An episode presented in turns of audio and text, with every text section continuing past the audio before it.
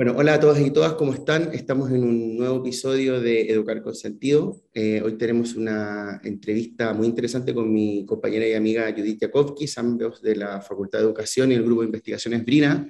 Y hoy estamos sin nuestro amigo Ezequiel Pacerón, de la ONG Faro Digital, pero acompañándonos también siempre desde lo virtual. Eh, tenemos una, una, una, entrevista muy interesante que también, como, como le decía hace un minuto al, al, entrevistado, queríamos hacer hace mucho tiempo.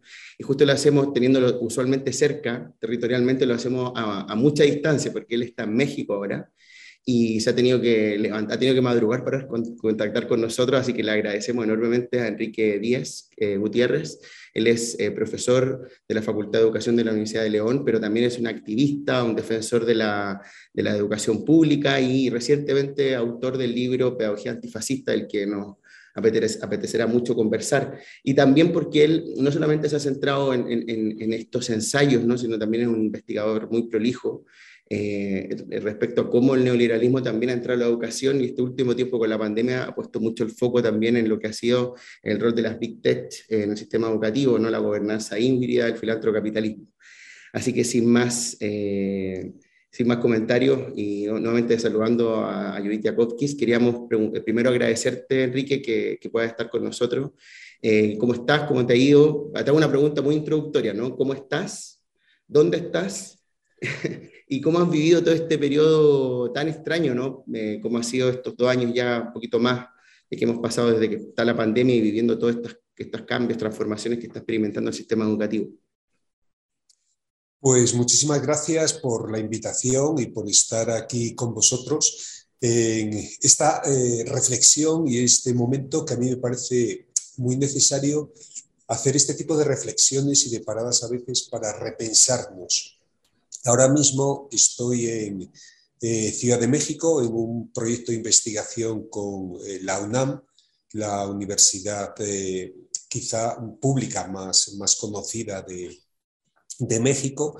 Y aunque estos tres meses que estoy desarrollando justamente el proyecto de investigación que trata de analizar cómo desde América Latina eh, se están generando modelos y vías de resistencia frente a la penetración del neoliberalismo en educación, porque ellos llevan experimentándolo muchos años.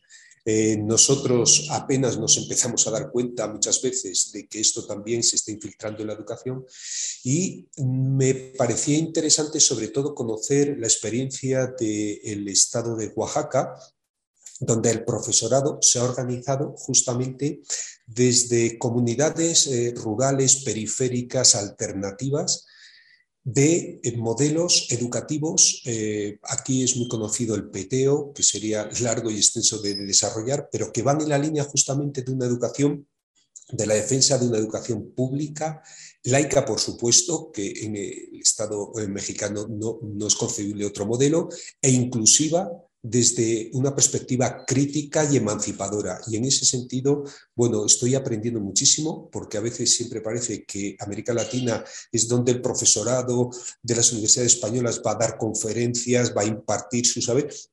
Y los tres meses que yo estoy aquí estoy eh, aprendiendo fundamentalmente y recibiendo además con una generosidad enorme. Después será eh, con el profesorado, estaré con el profesorado de Chiapas, y porque me parece que la educación zapatista también es una alternativa, pero también en la Ciudad de México, de experiencias autónomas muy interesantes que estoy aprendiendo. Por lo tanto, eh, ciertamente ahora mismo hablo desde esta, este conocimiento situado, por decirlo así, como decía una profe, eh, puedo hablar hasta donde la vista me llega, es decir, hasta aquello que, que estoy viendo.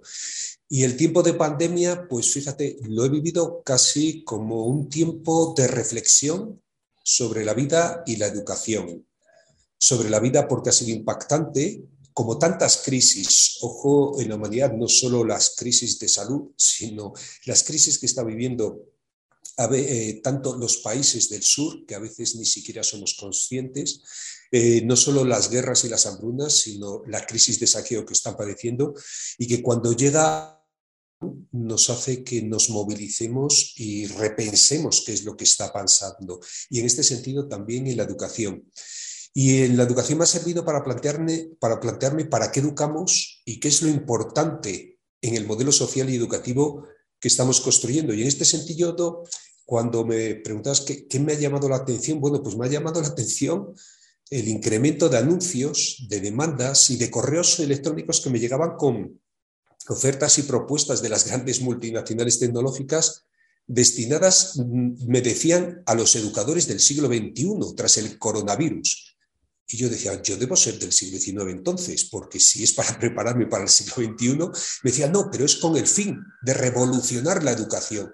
Y yo digo, por fin, alguien que va a revolucionar la educación. Y cuando empiezas a leer los correos, eh, ves las ofertas, incluso conferencias y charlas eh, tipo TED, bueno, pues son eh, encuentros con sesiones sobre EdTech centradas, dicen, en innovación en la educación, con títulos que además a mí me sorprendieron enormemente. Uno de los títulos decía, de una de las conferencias era el modelo Flipped Learning como base para el sistema educativo mixto post-pandemia. Otro decía, el título era El papel de las aceleradoras en la innovación digital de ámbito educativo, cómo apoyar e impulsar las startups. Y me recordaba lo que me llega casi siempre de mi propia universidad, que dice, cómo patentar el conocimiento. Patente usted el conocimiento que compartimos y construimos conjuntamente y apropiese de él y conviértalo en negocio. Y yo decía, ¿cómo es posible esto? Claro, todo esto está auspiciado, todo esto eh, que me llegaba, lógicamente tú lo ibas leyendo y al final, ¿quiénes estaban detrás? Microsoft, Pearson, Intel, el Banco Mundial, OCDE, es decir, muchos de los grandes del partenariado corporativo en el ámbito educativo. Yo lo que he estado viendo, y quizá este eh, es el análisis que me ha llevado esto, este tiempo, es que en educación los tiempos de las teorías críticas, de las pedagogías de la emancipación, de las filosofías de la liberación, han dado paso a tiempos oscuros presididos por la ideología neoliberal, asentada sobre la pedagogía del egoísmo y la ideología del mérito personal, que lo calienta es el individualismo competitivo y culpabiliza incluso al pobre en su pobreza, convirtiendo a la propia víctima en culpable de su situación. Las pedagogías del oprimido, de la liberación de Pablo Freire, están siendo perseguidas incluso en la cuna donde surgieron por el régimen ultraderechista y fascista del presidente Jair Bolsonaro en Brasil. Y las propuestas pedagógicas de Freinet, de Rosa Sensat, de Makarenko, de Dewey o de Kilpatrick es que languidecen en los libros de pedagogía, mientras las reformas educativas en todo el mundo, no solo en España, ¿eh? sino en todo el mundo, se están discutiendo sobre todo con la Big Tech, con la Microsoft, con Telefónica, con Facebook, con Apple, con las grandes multinacionales de la tecnología y las redes de comunicación. Los movimientos de renovación pedagógica está claro que ahora mismo no parecen ser la opción prioritaria de la comunidad educativa en tiempos de gamificación, de flipped classroom o de mindfulness. Cuanto más en inglés sea, además más vende ¿eh? esta nueva innovación postmoderna. Eh, gracias, Enrique. Creo que has hecho como un, encuadre clarísimo ¿no? de, tu punto de partida, que yo creo que es muy importante ser claras ¿no? con esto y no, no, no, intentar quedar bien con todo el mundo. Eh, y creo que ha sido clarísima tu, clarísimo tu planteamiento. A mí me gustaría preguntarte en este, en este contexto en el que estamos, pero que no es nuevo, aunque quizás sí que se ha agudizado con, con el COVID, ¿cuáles son los elementos que tú has observado que te parece que, han facilitado o han allanado de alguna manera el terreno para que las edutechs, las big techs entren eh, tan de lleno en los sistemas educativos públicos y de qué manera, em, de qué manera se relanza ¿no? esta gobernanza digital que no sé si es nueva o no es nueva en realidad. Yo creo que efectivamente, como dice Judith, el Big Data, la inteligencia artificial, las plataformas digitales y la nube en general, eh, que está en manos de esas cinco grandes multinacionales, las que llaman las GAFAM, Google, Apple, Facebook, Amazon y Microsoft, han aprovechado la ventana de oportunidad del confinamiento en todo el mundo para relanzar el obsoleto mantra que venían predicándonos hasta ahora con poco éxito.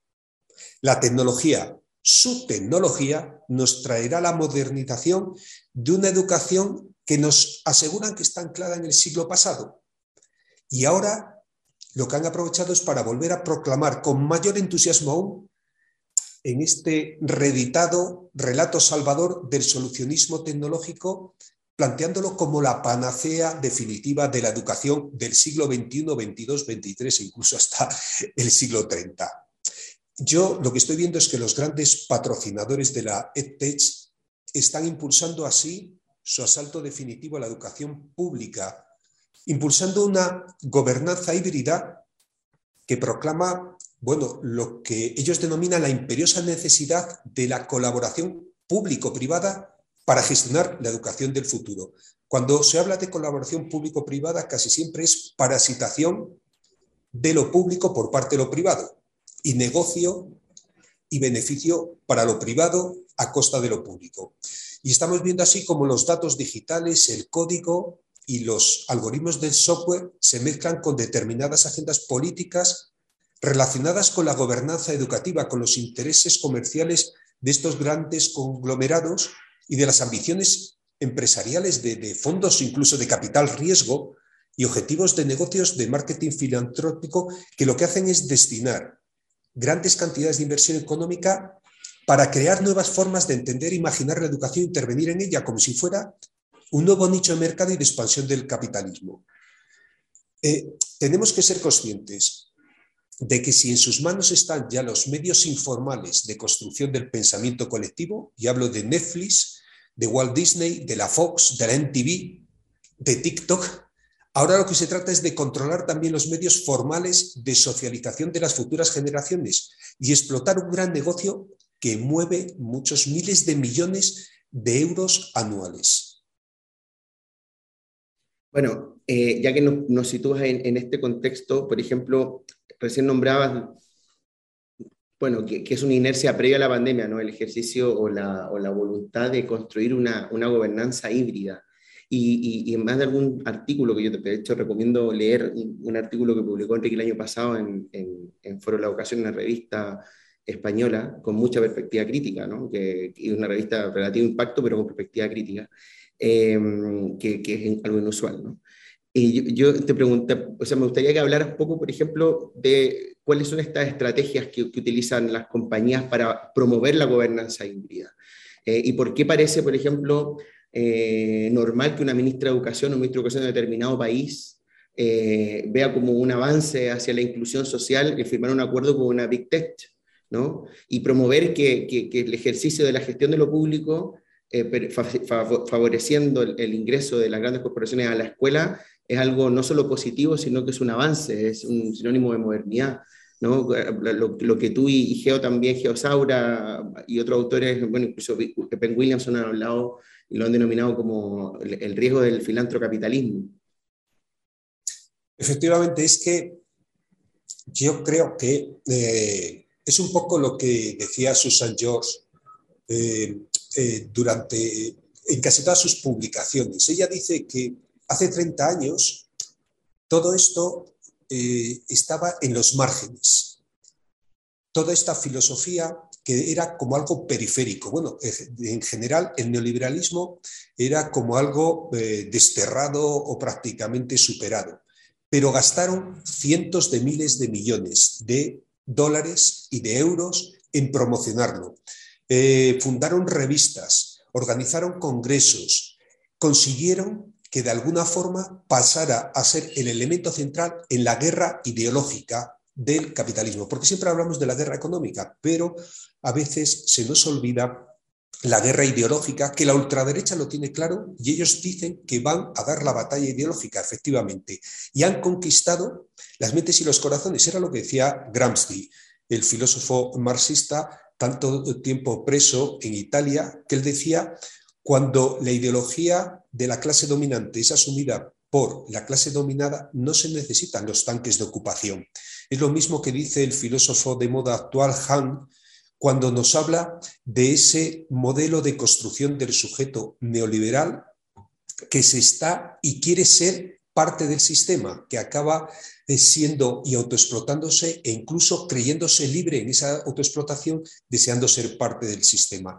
Por eso han conquistado tantas mentes y corazones. Por eso las ministras, los ministros de educación nos sorprenden justamente integrando esta filosofía en las propias leyes. El nuevo eslogan neoliberal en la gestión eh, educativa reza así. La nueva política sigue la innovación privada en la gestión de lo público. Este es el elemento central. Privatización vestida de innovación. Es la reedición del clásico partenariado o la gestión conjunta público-privada, donde el sector público se acaba convirtiendo en nicho de extracción y obtención de beneficios del sector privado. Efectivamente, con Geosaura, contigo mismo también, hemos trabajado en esta línea, con el CAI Cancela, porque creo que esto es importante, porque ahora además, en este relato posmoderno reeditado, se le remoza y se le da una capa de barniz, planteando que, lo que de lo que se trata es de tomar las decisiones conjuntamente, conjuntamente, entre comillas, ¿eh? entre lo público y lo privado. Orientar las políticas y decisiones de lo público desde los principios, dicen, innovadores de lo privado, con la participación directa de esos adalides cualificados de la sociedad civil que les denominan eh, adalides, además, sobre todo cualificados, porque si provienen del mundo privado, entonces sí que están cualificados. Esos nuevos filántropos del capitalismo, mecenas, bancos, fundaciones, fondos de capital riesgo, que ya nos dicen, probaron su valía triunfando en la gestión del capitalismo, como si fuéramos de verdad idiotas a veces que decíamos es que ya como el presidente Iberdrola que se ríe de nosotros y encima con las subidas de, la electricidad y encima luego se reparte dividendos. Pues estos dicen que lo mismo, después del crack de Wall Street, después del saqueo, del rescate de miles de millones que hemos destinado a los bancos, nos dicen que es que han probado su valía triunfando en la gestión del capitalismo y ahora quieren y exigen aplicar sus recetas en lo público y así orientarán su gestión adecuadamente. Los peligros de toda esta penetración, incluso en la mente de nuestras ministras y ministros de educación, no tenemos más que verlo en la nueva ley educativa, la LONLOE. El artículo 122 establece que los centros públicos podrán obtener recursos complementarios. Este punto supone la posibilidad de captar fondos privados complementarios para la educación pública, dando por supuesto el qué? La infrafinanciación pública de los centros educativos, es que no nos han devuelto el recorte de 9.000 millones de euros en la educación pública, 9.000 millones de euros. Por mucho que se sea el gobierno más progresista de la historia, estamos viendo que al final las consecuencias de estos recortes son brutales y sobre todo en las comunidades gobernadas por la ultraderecha como Madrid Capital o como ahora eh, está pasando en Castilla y León y veremos en otras eh, cuando digo ultraderecha me refiero a el partido fascista Vox, o neofascista, a la derecha extrema como eh, representada sobre todo, que no tiene ninguna diferencia, como eh, la presenta la Comunidad de Madrid. Claro, esta infrafinanciación eh, de, lo público lo que hace es abrir la puerta a los patrocinadores, al partenariado, a los sponsors, esa colaboración público-privada que nos llaman para compartir la educación en espacio de negocio de una nueva gestión híbrida, como la denominan público-privada, bajo el control de la supuesta innovadora tecnología digital educativa controlada por la Big De hecho, la ley CELA consigna lo que ya ocurre de, de hecho mediante acuerdos de colaboración con la Caixa, la Fundación Bofil o recientemente Amazon. Ahí la Fundación Bofil la tenéis y a pesar de la buena labor que haga, no deja de ser este modelo que hay detrás. Es más, no se contempla en ningún momento mecanismos para frenar a la Big Tech o a la GAFAM, estos gigantes tecnológicos eh, norteamericanos, que han invadido con sus plataformas todo el espacio público educativo. Por lo tanto, lo que veo es que las leyes, esta penetración lo que hace es dejar en manos de estas plataformas hegemónicas la información del alumnado, la extracción masiva de sus datos, que es el oro blanco del siglo XXI, dejando morir las plataformas de código abierto y públicas construidas por el profesorado y las comunidades educativas como Guadalines o la de Extremadura, porque hay falta de voluntad política para aprovechar todo el trabajo elaborado por el profesorado de educación pública y construir lo que aquí denominan en México comunidades de aprendizaje colaborativas entre el profesorado y esto se necesita otro modelo educativo que ciertamente no reflejan las leyes actuales. Em, Enrique, tú has hablado, vuelvo un, poquito atrás porque hay una cosa que nos interesa en particular. Tú has hablado mucho y creo que lo has explicado de, forma magistral, ¿no? Em, este, esta, doble, esta doble vertiente del, capitalismo y de la, dominación, ¿no? y, lo has ejemplificado hablando de cómo nos dan lecciones de cómo gestionar a nivel material y cómo el sector privado es mejor gestionando materialmente y tú has trabajado mucho y nosotros estamos trabajando en, las formas de dominación sin tanques, ¿no? En cómo, cómo es de importante para, bueno, para estas grandes corporaciones poder meter un pie en el sistema educativo, no solo por el rendimiento económico que, deben ver que van a poder sacar de ahí, sino también por otros tipos de réditos que pueden sacar. Y nos interesa especialmente pensar o que nos ayudes a pensar qué impacto específico puede tener esta entrada de las Big Techs en las escuelas ah, a través de sus servicios regalados, entre comillas, a los, a los, colegios, a las escuelas, en, en, términos de derechos de infancia y específicamente en términos de derecho de las niñas y de las mujeres. ¿Cómo, cómo puede contribuir o por qué, mm, por qué nos da por ahí pensar que hay elementos de desigualdad eh, que pueden estar operando en, la entrada de estas corporaciones en las, en las escuelas, sobre todo en las escuelas públicas, pero en todas las escuelas. Dice la catedrática de Economía Miren Echecerreta que el capitalismo es como una bicicleta.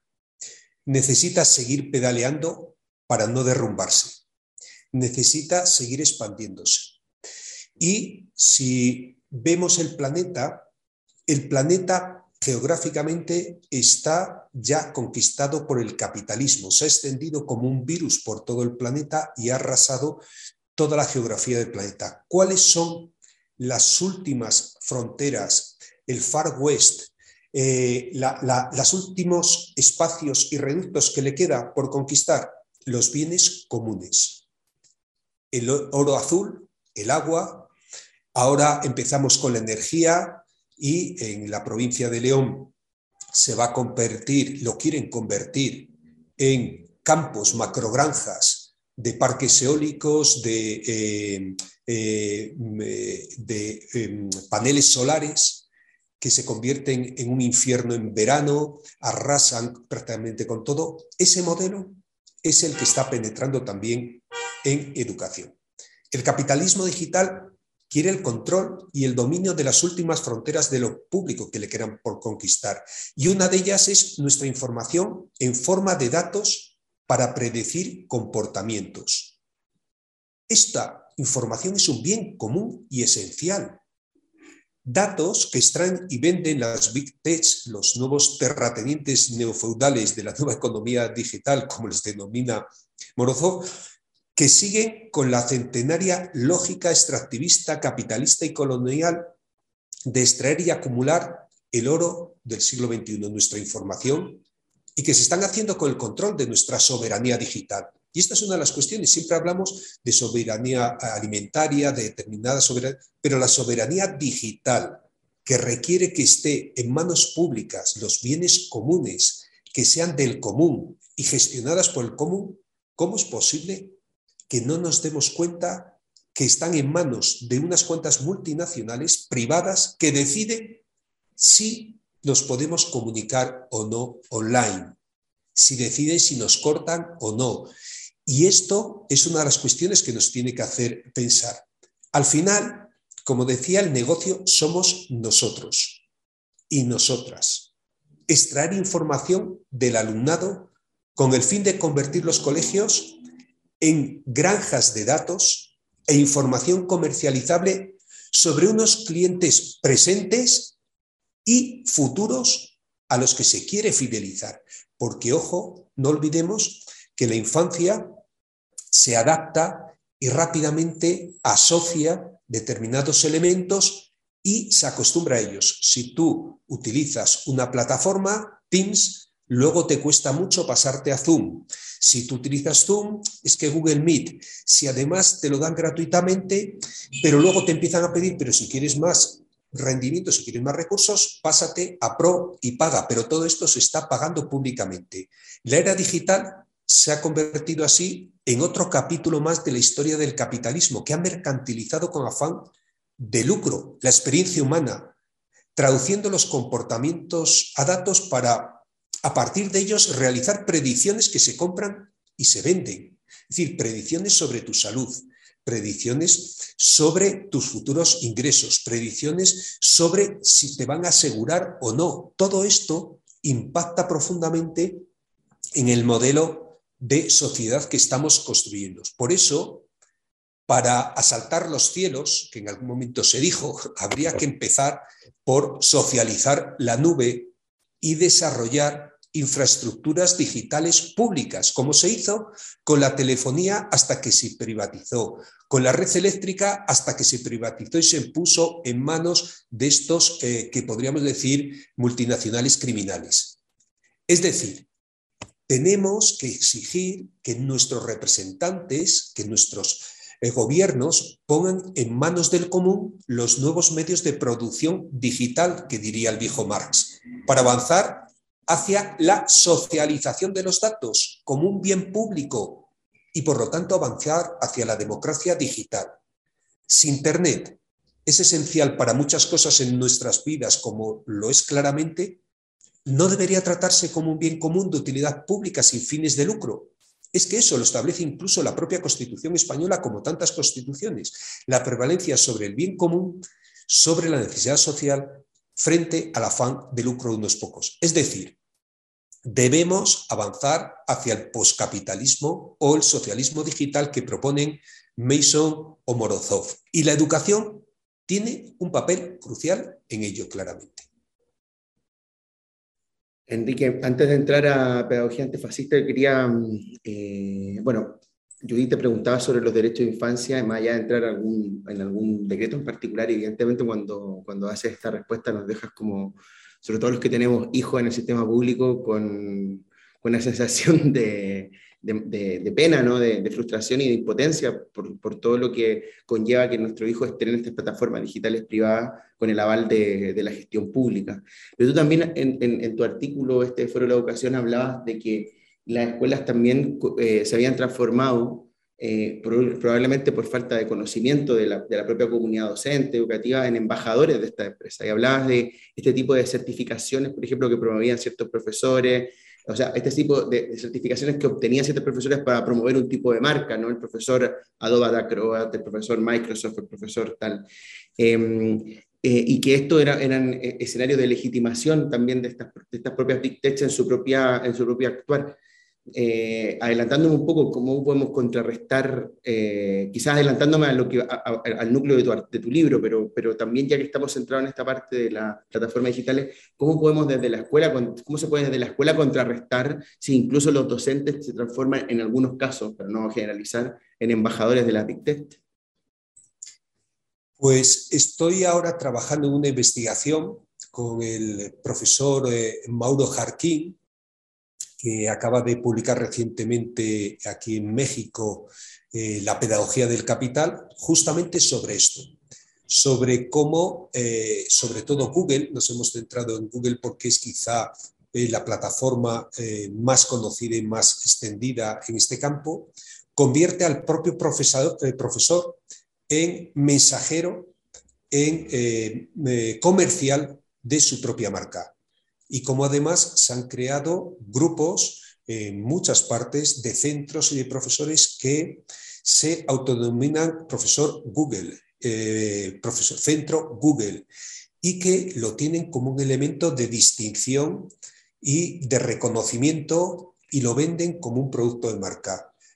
Cuando decíamos efectivamente eh, la propia eh, tecnología, las propias multinacionales instalan estos sutiles mecanismos de educación del espíritu, lo que decía Foucault, aquello de gobernar en la distancia, mecanismos de gobernanza a la distancia, que hacen hacer, pero que son mecanismos de libre elección, de libre consentimiento, que exigen incluso la participación activa de los propios involucrados. Y es que la lógica neoliberal es la que tenemos que combatir desde la escuela porque nos educa para elegir libremente, incluso para desear pertenecer al sistema. Por supuesto, excluyendo y segregando a quienes quedan por el camino en esa eh, lógica darwinista de una carrera competitiva y sin tregua. Nos tenemos que replantear si no tendríamos que retomar una pedagogía lenta, una pedagogía de lo esencial, una pedagogía que sobre todo sea profundamente inclusiva, porque quizá el modelo de inclusión es el modelo que replantea este tipo de modelo competitivo, porque el modelo competitivo que estamos viviendo en la escuela está basado en la ideología que retorna, la ideología del esfuerzo, que culpabiliza a la víctima de su propio fracaso, o la ideología del emprendimiento que le exige que se responsabilice individualmente de su suerte, apoyadas eh, ambas por la ideología del pensamiento positivo que está penetrando también en las propias escuelas, que es el complemento necesario para ayudar a adaptarse a esa carrera desenfrenada, desenfrenada, incluso sentirse un colaborador libre. Yo estoy también muy preocupado por esta ciencia de la felicidad que ha servido para gestionar la frustración de grandes contingentes de población afectada por los despidos masivos y que ahora se instala en las pedagogías educativas con la psicología positiva y manuales tipo Pablo Coelho para enseñarnos a cambiar nuestras percepciones antes que intentar cambiar el modelo que nos explota, que segrega, que abandona a los más débiles. Estas técnicas de coaching emocional no son más que métodos que animan a la servidumbre voluntaria donde el fracaso se convierte en un problema, nos dicen de actitud personal y la crisis es una oportunidad. Claro, en este nuevo mundo es que no hay lugar para perdedores. Por eso digo que si algo tenemos que hacer en educación es trabajar justamente rompiendo este modelo, desaprendiendo, deconstruyendo este modelo, porque no nos pueden decir que el fracaso es una responsabilidad personal, es una patología, porque eh, estaba el otro día hablando con el, eh, psiquiatra eh, Rendueles, que es el, el, padre del sociólogo César Rendueles, que es bastante conocido en España por su trabajo, y me decía, mira, es que ante esta situación que hay de precariedad, de temporalidad, de eh, fracaso incluso escolar que están viviendo con esta pandemia que se ha agudizado, en vez de llenarse los sindicatos, son las consultas de psiquiatras las que están a rebosar por depresiones ante el paro. Esta ideología del éxito de la persona que no le debe nada a nadie es que genera incluso la desconfianza, incluso el rechazo a los pobres que son perezosos y no se esfuerzan lo suficiente para salir de su pobreza, hacia los viejos que son improductivos y una carga o el alumnado con dificultades y necesidades que es que nos dicen que no quieren estudiar, que son unos vagos que interrumpen el normal discurrir de la clase, impidiendo que sus compañeros puedan estudiar y aprovechar la enseñanza. Pero ojo que esto además tiene un efecto boomerang, porque cada cual siente la amenaza de volverse algún día inútil como ellos. El problema es que es más fácil evadirse de una prisión física que salir de esta racionalidad elegida libremente. Por eso creo que es fundamental frente a esta realidad trabajar en la escuela por ser conscientes y por generar otros modelos de cooperación, de apoyo mutuo, de, eh, trabajo conjunto. Pero el problema es que no nos pueden responsabilizar únicamente a la escuela de ello. Se dice, ahora se ha difundido el refrán africano este de que para educar a uno solo de sus miembros se necesita toda la tribu. Si lo que están viviendo el alumnado en nuestras escuelas es que regresa el rey emérito y no pasa nada a este país después de habernos saqueado, defraudado, eh, eh, después de todas las barbaridades que ha hecho, y no pasa nada y se sigue viviendo con impunidad, por mucho que trabajemos en la escuela, el respeto, la cooperación, la solidaridad, los chicos y las chicas lo que están recibiendo es lo que dijo el presidente de los fiscales. La justicia solo se aplica a los robagallinas. Y lo dijo un fiscal profundamente conservador.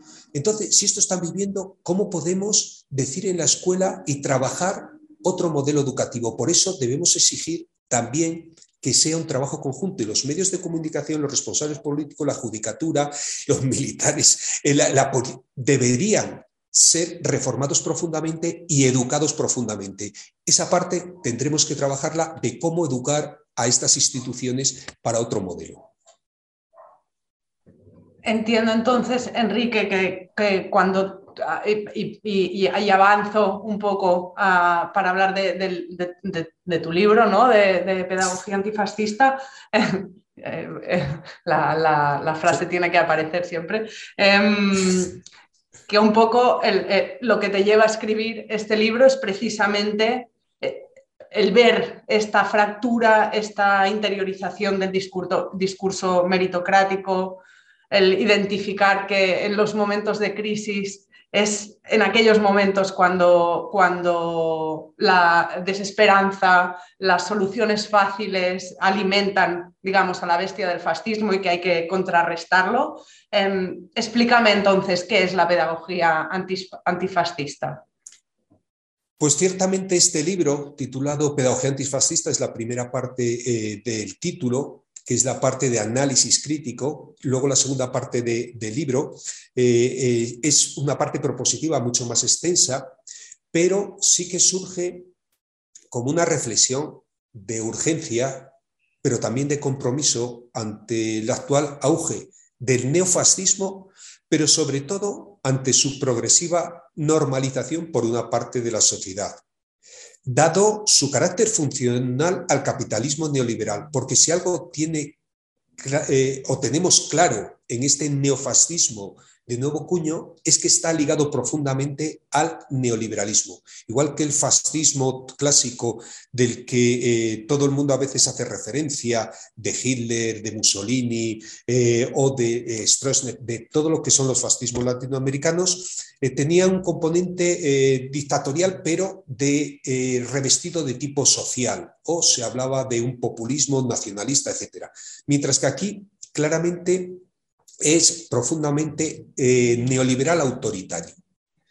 Y surge eh, justamente porque el neofascismo es un virus que hemos de combatir desde la educación, que podríamos denominar la educación como el antídoto que permite la comprensión de los valores y los derechos humanos más allá del egoísmo, el miedo y el odio que siembra y expande esta peste, como diría Camus. De hecho, claro, lo que planteo en, esta primera parte es cómo está penetrando la educación y en la segunda parte, qué propuestas y actuaciones eh, para combatirlo se podrían desarrollar desde la educación. Por eso lo subtitulo Construir una pedagogía inclusiva, eh, democrática y del bien común. Es decir, son propuestas fundamentalmente.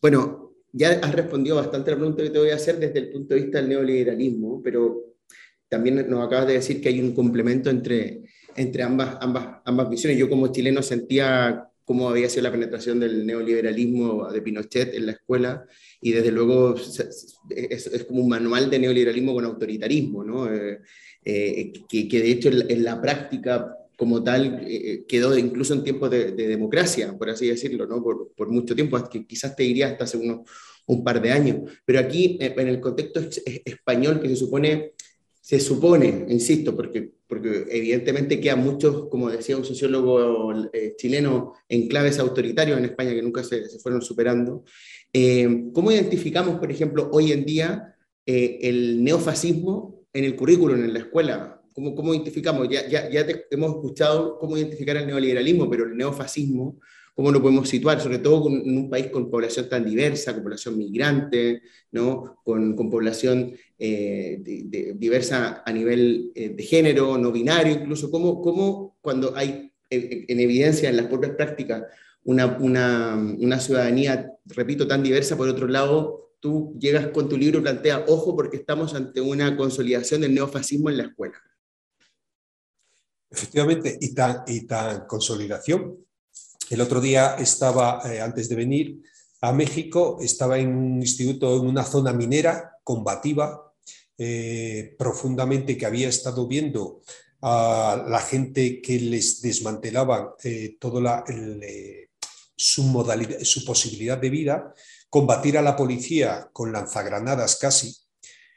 Veía como tres chicos en una clase de tercero de la ESO que no tenían ni edad para votar, diciendo que eran votantes de Vox, con la mano en alto, haciendo el saludo eh, fascista, diciendo que eso de las feminazis y la ideología de género, y yo decía, pero me preguntaba, pero ¿cómo estos chicos que eh, ni siquiera posiblemente entiendan qué significa ideología de género, transmiten y retransmiten lo que han estado oyendo. Y estoy hablando de una zona minera, es decir, de una zona comprometida socialmente. Yo entiendo que ahora los chicos jóvenes, eh, eh, igual que antes, llamar la atención o ser el malote de la clase era ir de skinhead, Ahora es ser de Vox, casi, que es una forma provocativa donde el mundo adulto reacciona, ¿de acuerdo? Pero es muy preocupante que se esté desarrollando este modelo sin complejos y además de forma provocativa, porque esto se lo estaban diciendo, yo colaboro mucho con los institutos de secundaria y con los centros de primaria, y se lo estaban diciendo a dos profesoras. Y es esta normalización la que a mí me ha preocupado. De hecho, lo que estamos viendo es que eh, por eso decía lo que decía Camille, que es eh, el retorno de esta peste, él decía, esta enfermedad del neofascismo que cuenta con la capacidad de destruir la democracia en nombre de la propia democracia. Entonces, en la primera parte analizo sobre todo cómo está penetrando y pongo algunos ejemplos que me preguntabas que me parecen significativos. Por ejemplo, ellos dicen que van a perseguir el adoctrinamiento en la escuela. Esto eh, acaba de decirlo en Castilla y León. Eh, el vicepresidente del neofascismo, eh, y dice, ¿qué eh, significa esto de perseguir el adoctrinamiento en la escuela? En Andalucía tienen bastante experiencia sobre ello porque han emprendido campañas con el denominado PIN parental. El PIN parental, que mucha gente ya la ha denominado censura neandertal, lo que significa es acoso escolar al profesorado y a los centros educativos y denuncia judicial a aquellos centros o aquellos profesores que educan en derechos humanos, en valores democráticos o en igualdad, o que combaten la homofobia, el racismo, la desigualdad social. Porque para el neofascismo actual, todo lo que no es su ideología es adoctrinamiento. Todo lo que no sea adoctrinar en su credo, lo tachan de tal. Es decir, acusan a los demás de lo que ellos practican. De hecho, no admiten una sociedad democrática, plural y tolerante. Su estrategia es utilizar la educación para imponer una mentalidad única, para volver al blanco y negro del nodo franquista. Es su discurso del odio trasladado a la educación. Pero es que le está haciendo el juego la derecha extrema. No estamos solo hablando de la extrema derecha, sino de la derecha extrema. Y vemos cómo se está reinstaurando, por ejemplo, el patrioterismo militar, en el que se exige educar a las futuras generaciones y están vinculando a, la exaltación de los símbolos de la nación que se apropian en exclusividad y una imagen profundamente patriarcal e hipermasculinizada, recuperando la figura paródica del macho ibérico como referente ancestral de ese modelo. En el marco discursivo del neofascismo no existen los grandes problemas de nuestro tiempo, la emergencia climática, las desigualdades sociales o la crisis de las democracias representativas, sino enemigos de la patria a los que hay que combatir con orgullo, gallardía y rearmarse para ello, como si la guerra fuera un juego para lucirse y mostrar lo que es un hombre de verdad, que dice. Y vemos así como proliferan campamentos de verano para formar niños soldados, ojo, desde siete años, donde veteranos del ejército, de la Guardia Civil y militares profesionales les dan instrucción militar y les enseñan a disparar con armas simuladas, bueno, en países eh, como Estados Unidos, de donde proviene esta práctica, utilizan armas reales. Es que impone instrucción militar como forma de ocio y aprendizaje, en vez de estar jugando y en vez de estar disfrutando. Y ves que los campamentos, bueno, pues se denominan Gran Capital, Don Pelayo, Tercios de Lezo o Millán Astrain y forman, según sus mandos militares, en valores patrióticos, honor, amor a la patria y nuestra bandera, espíritu de sacrificio y disciplina, en vez de estar aprendiendo educación para la paz, es que les ves y visten uniforme del ejército, se llaman cadetes, se organizan compañías a las órdenes de un oficial y se saludan militarmente. Es decir, lo que estamos viendo son menores de edad adiestrados en tiro y combate con monitores que han sido candidatos por el grupo ultraderechista Vox. Claro, si a esto le acompañas que desde los ministerios de defensa y de educación se diseñan unidades didácticas para introducir en el temario escolar la seguridad y la defensa nacional con fin, y además lo dice textualmente, estos materiales, estas unidades didácticas, dice con el fin de rehabilitar la imagen del ejército, promover la vida del rey como referente, pero de verdad están locos, y poner en valor los desfiles militares. Y claro, tú repasas estas unidades didácticas, repito, del Ministerio de Defensa y de Educación conjuntamente, y ves que sus contenidos incluyen el pasodoble La Banderita, ligado a la matanza colonial en Marruecos, y el pasodoble La Banderita para menores de seis años, con el fin, dicen, de fomentar el sentimiento patriótico buscando identificar patria con ejército. Actividades en las que el alumnado tiene que marcar el compás de este pasodoble formando una bandera de España en el patio escolar o tienen que cantar el himno de la Armada un himno que dice, la letra dice, hay que morir o triunfar, que nos enseña la historia en Lepanto, la victoria y la muerte en Trafalgar. tú dices, pero de verdad, y esto mucho profesorado, muchas comunidades educativas ni siquiera son conscientes. O le dicen, bueno, tampoco es tan importante. Es que, claro, si tú ligas esto, otra de sus obsesiones recurrentes, que es utilizar el sistema educativo para educar en la insensibilidad ante el maltrato animal, impulsando valores de nuevo ligados a la caza y la tauromaquia, es, dices, pero estamos locos. En Castilla y León esto está otra vez volviendo. Es que están vinculadas toda esta eh, visión a la representación mítica que nos decía el líder de Vox, ligado a un pasado tradicional donde se formaba a los hombres de verdad mediante prácticas ligadas a la violencia con los animales o con otros seres humanos. Recordemos la mili, el servicio militar que teníamos aquí en España, o la guerra. Justamente, cuando la sociedad está mostrando una posición mayoritaria al maltrato animal, es cuando proponen formaciones profesionales de tauromaquia para ser torero, donde los criterios de evaluación incluirían, por ejemplo, y lo digo porque yo lo he revisado y tú ves, vas leyendo criterios de evaluación, la eficacia y pureza en la suerte de matar, pero es que además hacen encierros didácticos para menores y campus taurinos. y finalizo por decir algunas de las cosas que están penetrando y que a veces nos sorprenden tanto. Una cuarta obsesión del neofascismo es enterrar y ocultar el pasado, tratando de borrar la memoria colectiva de la devastación humana y los genocidios que sufrió el mundo con la aparición del fascismo. Vox, de hecho, ha denunciado, ojo, lo ha denunciado en Europa junto al grupo de los conservadores del Parlamento Europeo, que la memoria histórica, dice, es una amenaza para la paz de Europa y un atropello a las libertades y que no puede llegar a las aulas. De hecho, eh, el propio eh, partido neofascista afirma que no tiene sentido condenar el franquismo porque somos sus herederos, dicen. El problema es que mientras otras democracias como la italiana o la francesa se fundaron después de la Segunda Guerra Mundial sobre el paradigma del antifascismo, tras el genocidio nazi, la española lo ha hecho sobre el de la superación y el olvido del pasado franquista, lo cual ha permitido blanquear el fascismo y que ahora resurja con toda su fuerza.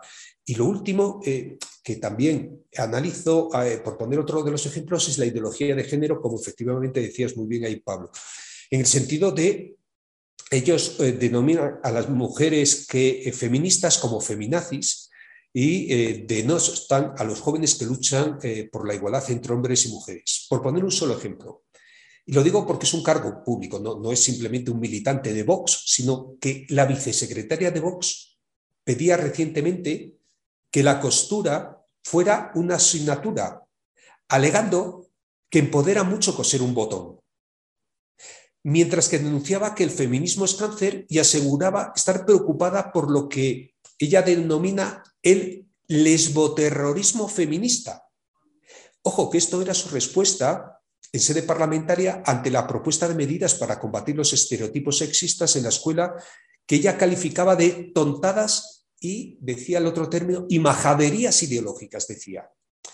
Claro, si a todo esto le sumas el neoliberalismo autoritario que está en la raíz del nuevo neofascismo, que une fascismo y neoliberalismo, vemos cómo está consolidando una racionalidad no solo profundamente individualista, consumista y competitiva, sino además profundamente autoritaria y que además eh, pone de nuevo ese modelo de provocación sin complejos de algo que creíamos superado hacía 40 años.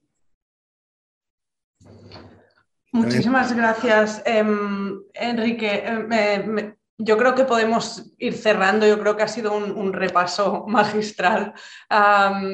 me, llama la atención y no, eh, pero realmente es, paradójico ¿no? el, cómo pueden convivir en este mismo marco ideológico este tradicionalismo ah, recalcitrante con este discurso de la innovación y de la educación del siglo XXI, ¿no? todo al mismo tiempo. Es. Eh, em, es, muy hábil, ¿no? La capacidad de sostener una incongruencia tan grande, tanto tiempo y con tanta potencia. a mí me gustaría, para, cerrar y para dejar a la, gente que nos pueda estar escuchando un poco de luz, ¿no? Después de, toda esta revisión que es tan, tan tremenda sobre qué, podemos hacer en distintos niveles, ¿no? Eh, ¿Qué podemos hacer? Pues Frente a todo ello, he escrito esa segunda parte del libro, que como decía, que es una parte que es más amplia, en la que lo que pretendo de alguna forma es ofrecer eh, propuestas y estrategias para combatir el neofascismo en las aulas, pero también en las políticas educativas, no solo dentro del aula, sino también en el centro, en la administración pública y en las políticas educativas. Y en esta segunda parte lo que hago es recoger de las comunidades educativas, del profesorado, de los movimientos de renovación pedagógica, de las mareas verdes, la experiencia práctica que se está desarrollando en muchos sitios y en muchos centros que proviene a su vez de grandes pedagogas y pedagogos que a lo largo de nuestra historia han propuesto las auténticas revoluciones de educación.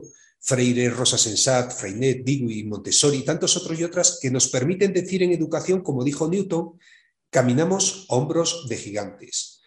Hablo desde la pedagogía crítica frente al adoctrinamiento y cómo la educación es una forma de intervención política en el mundo y es capaz además de crear posibilidades para la transformación social.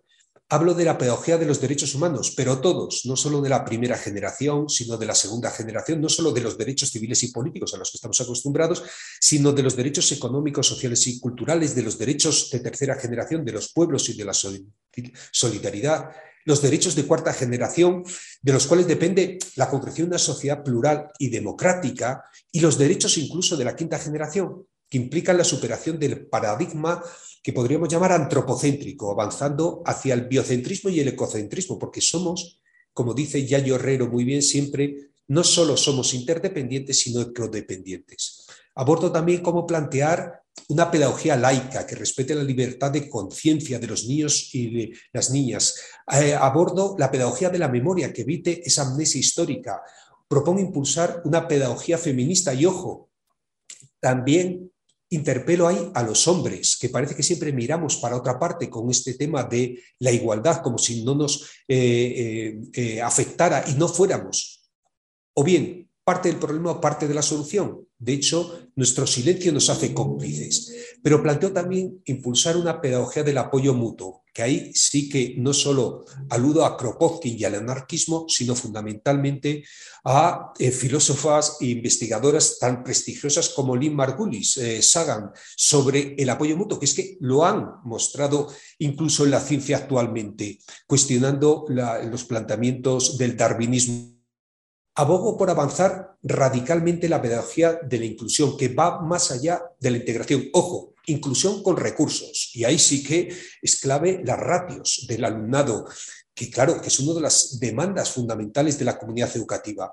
Lo cual es, exige a su vez una pedagogía de lo esencial, que priorice un currículum de saberes fundamentales y vinculados con la vida.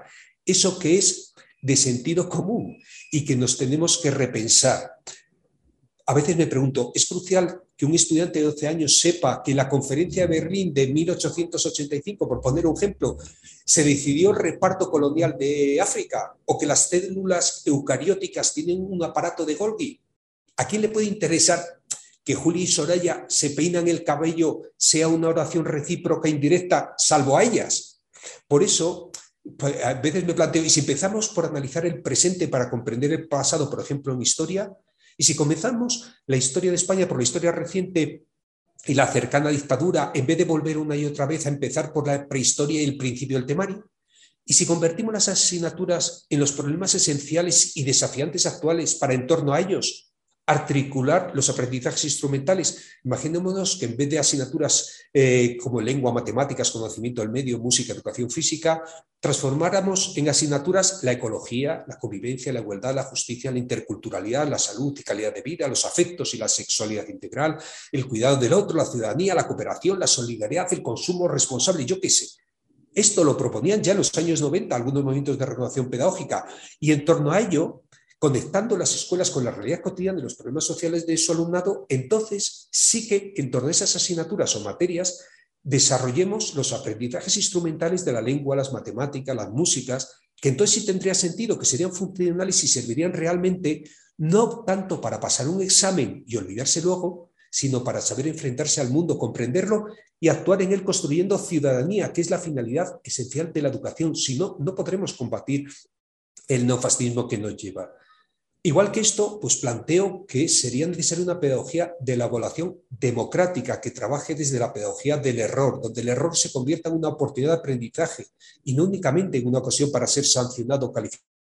De hecho, uno de los artículos más virales que publiqué, que se extendió, se titulaba ¿Es posible educar sin exámenes? Porque no podemos reducir la evaluación a exámenes como forma de control y el aprendizaje a través de la presión y el disciplinamiento. Debemos salir también del régimen PISA, de esos modelos de evaluación de gobierno en la distancia que nos están imponiendo. Pero planteo también, por lo mismo en la línea que hemos hablado al inicio de la entrevista, una pedagogía digital crítica, igual que pido recuperar una pedagogía lenta que permita una enseñanza pausada, que desacelere los ritmos escolares y vitales estresados en que vivimos para trabajar más reposadamente. Y no solo en la escuela, ¿eh? sino en la universidad también. Una educación lenta y serena. O avanzar en una pedagogía intercultural y antirracista, en una pedagogía decolonial y sumisa, recordando a Frank Fanon, a Pablo Freire, una educación otra, en ese sentido. Por eso digo que todas las líneas que planteo desde Pedagogía para Educar en la Igualdad y la Justicia Social, que replanteo, en vez de hacer, eh, por decirlo así, el modelo de objetivos basados en el desarrollo de una pobreza cero, decir, dediquémoslo a una riqueza cero. Es decir, recambiar una pedagogía ecosocial del decrecimiento, que descolonice este imaginario dominante del crecimiento ilimitado en la edad del colapso y que propone lo que es y que trabajamos mucho ahora actualmente, estamos trabajando nuestro equipo de investigación en reducir el uso excesivo de los recursos y de la energía, especialmente en los países más ricos del planeta, y reducir simultáneamente la desigualdad. No se trata de vivir todos en la miseria ni renunciar a las conquistas de la ciencia y la técnica, sino aprender a vivir mejor con menos, implementar la filosofía de la simplicidad de una vida sobria, para aprender a reducir, limitar deseos, pero también muchas necesidades, porque no tenemos un planeta B alternativo. Por eso, en toda esta línea, pues planteo impulsar también una pedagogía radicalmente democrática, que convierta nuestros centros en auténticas escuelas de democracia práctica, al igual que planteo que una de las condiciones de este modelo de democracia escolar es que debemos formar en la desobediencia crítica y cívica frente al sistema injusto que promueve el neofascismo, el neoliberalismo y el capitalismo. Por lo tanto, hablo de la pedagogía de la desobediencia. En definitiva, como dice Howard Zinn, la desobediencia civil no es nuestro problema, nuestro problema es la obediencia civil. Nuestro problema es que multitud de personas en todo el mundo han obedecido los dictados de los líderes de sus gobiernos y han ido a la guerra. Y lo estamos viendo ahora donde muchísimos miles de gente han muerto por causa de esa obediencia. Nuestro problema es que en todo el mundo la gente es obediente ante la pobreza, ante el hambre, ante la estupidez, la guerra y la crueldad. Nuestro problema es que la gente es obediente mientras las cárceles están llenas de ladronzuelos y los grandes ladrones rigen el mundo y siguen en Abu Dhabi. Este es nuestro problema. Bueno, tremendo, tremendo repaso y tremenda expectativa también para quienes no han podido leer el libro de conectar con esta entrevista y después ir a leerlo, ¿no? Porque en efecto eh, tu libro tiene una marcada inercia ¿no? de diagnóstico, pero también de propuesta, que es una cosa que, que yo te preguntaba y que a veces uno extraña en la obra, ¿no? Los diagnósticos críticos son esenciales, como también son las propuestas, eh, y sobre todo cuando esas propuestas como emocionan, cautivan, ¿no? como son las que tú haces. Eh, seguramente esto se deba a que además del rol académico hay que estar implicado también con las comunidades, con, con las escuelas, con los movimientos, con los sindicatos. No en vano estás ahí en México también, ah, como tú decías en el comienzo, aprendiendo de cómo estos, los distintos actores van construyendo la cotidianidad y también van construyendo las instituciones. Enrique, te queremos agradecer enormemente por, por, este tiempo de aprendizaje que nos has compartido. Para nosotros ha sido un placer escucharte y nos quedamos con poco tiempo. Nos encantaría tener un volumen 2 que esperemos que cuando ya estés de vuelta por, por España nos puedas visitar acá en Barcelona y podamos, vamos ponernos cara también, ¿no? Y comentar tantas cosas y de ahí construir. Así que desde la distancia eh, te mandamos un abrazo y te agradecemos enormemente que hayas podido eh, hacerte el tiempo, teniendo tantas horas de distancia, no nueve horas de distancia, para poder eh, hablar con nosotros. Muchas pues lo agradezco enorme. Sí, pues lo agradezco enormemente y siempre digo aquello que eh, decía Lucio Anneo Séneca en el siglo IV, ya antes de nuestra era, eso de que no nos atrevemos a hacer muchas cosas porque aseguramos que son difíciles, pero son difíciles porque no nos atrevemos a hacerlas. Por eso yo digo que en esta eh, lucha por una educación pública, laica, inclusiva, nos jugamos el futuro de nuestros hijos e hijas y el de la sociedad en nuestro conjunto. Y creo que tenemos que atrevernos a soñar, que la, educación, la comunidad educativa no puede permanecer ajena. Hay que educar efectivamente en la igualdad, en la inclusión, en la justicia social y en los derechos humanos, pero desde una pedagogía claramente antifascista, sin concesiones ni medias tintas, que debemos implicarnos claramente y sin ambajes para combatir el neofascismo, que no se puede ser demócrata en definitiva sin ser antifascista. Por eso os agradezco mucho este tiempo y este espacio de reflexión conjunto y compartido. Muchísimas gracias a vosotros también allí en Cataluña. Un abrazo. Gracias.